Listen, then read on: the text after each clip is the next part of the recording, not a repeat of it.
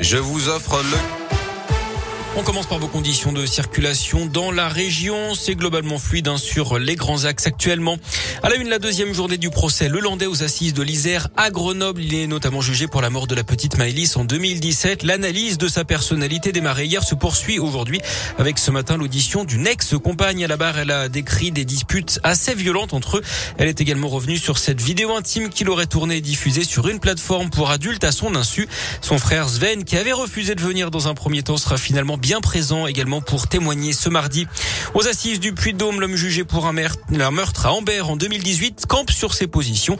Comme depuis le début, il a nié en bloc à l'ouverture des audiences hier. Le verdict est attendu jeudi. Une journée de mobilisation dans la région. Les agents de la région sont invités à faire grève à l'appel de plusieurs syndicats. Ça concerne Pôle emploi pour dénoncer la dégradation des conditions de travail et réclamer des augmentations de salaire. Le mouvement est national. En Auvergne-Rhône-Alpes, il est prévu à ce moment euh, devant le siège régional à Lyon, rue Crépet, dans le 7e arrondissement.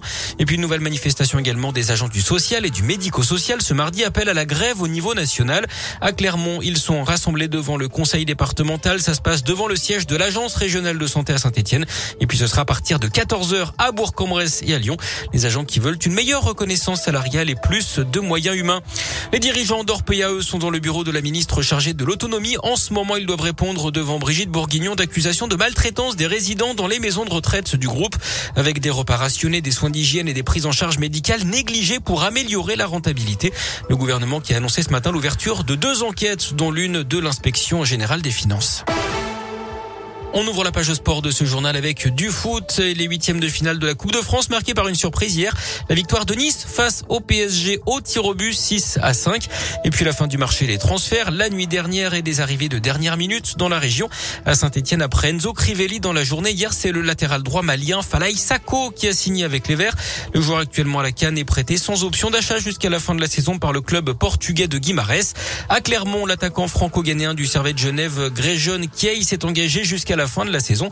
Côté départ, Jordan Tell a pris la route de Grenoble. Jonathan Iglesias a signé au Paris FC. Julien Boyer a été prêté à Bastia. Et puis à Lyon, le Brestois Romain Fèvre s'est engagé pour 4 ans et demi et 15 millions d'euros. Retour également de Tanguy Dombélé qui revient en prêt donc de Tottenham. À noter aussi la résiliation du contrat de l'attaquant algérien Islam Slimani qui file au Sporting Portugal.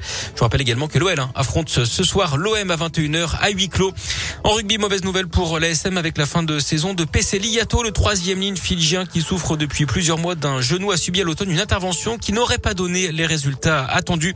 Et puis on termine par un record qui va faire plaisir aux pâtissiers. Un éclair géant a été observé aux États-Unis en avril 2020. Record qui vient d'être homologué. Un éclair dans le ciel et évidemment, il a parcouru 768 km.